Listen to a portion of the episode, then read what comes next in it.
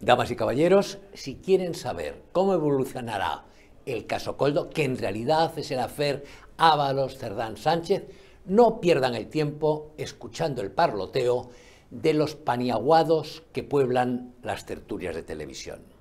Vean otra vez El Padrino, uno de los nuestros, Casino o Scarface, porque esto va de mafiosos. En la mafia, cuando se descubre el pastel para que la policía no llegue al capo, el protocolo exige que sea un consigliere quien se coma el marrón. Como el sacrificado siempre pregunta, oiga, ¿por qué yo? Si aquí hemos robado todos, lo pertinente es ofrecerle compensaciones, garantizarle que a su familia no le faltará de nada y de paso sugerirle que si no traga y guarda silencio, las consecuencias serán fatales. El diario El País, antaño un periódico y ahora un boletín sanchista, anunció hace un par de días que el PSOE y su jefe buscarán una solución personal para Ábalos. ¿Y qué coño es una solución personal?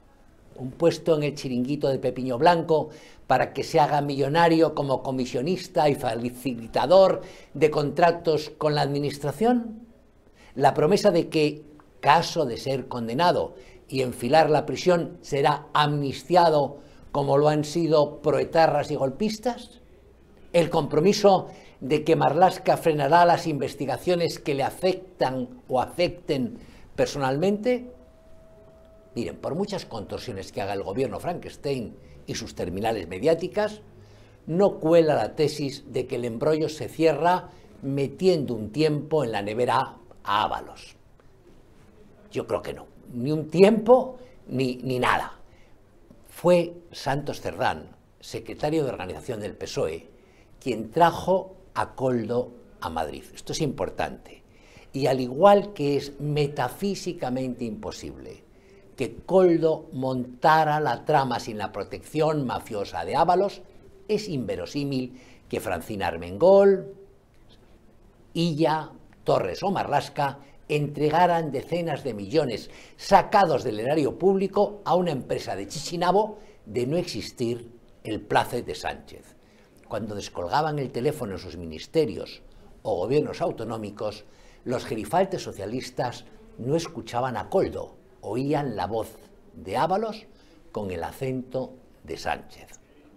El exministro es una criatura de Sánchez, digo, el exministro Ábalos, estaba en la cocina cuando su voz, cuando el capo, cuando el jefe y Santos Cerdán cerraron sus infames acuerdos con Junqueras y con Otegui.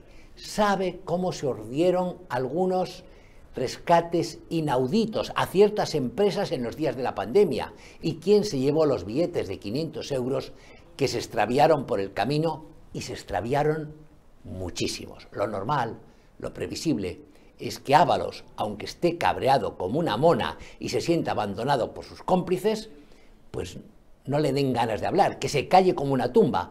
Pero esto no ha hecho más que empezar. Lo de la corrupción del PSOE no es una película, sino una serie.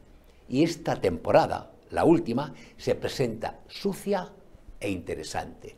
Vayan comprando palomitas que nos vamos a reír y mucho.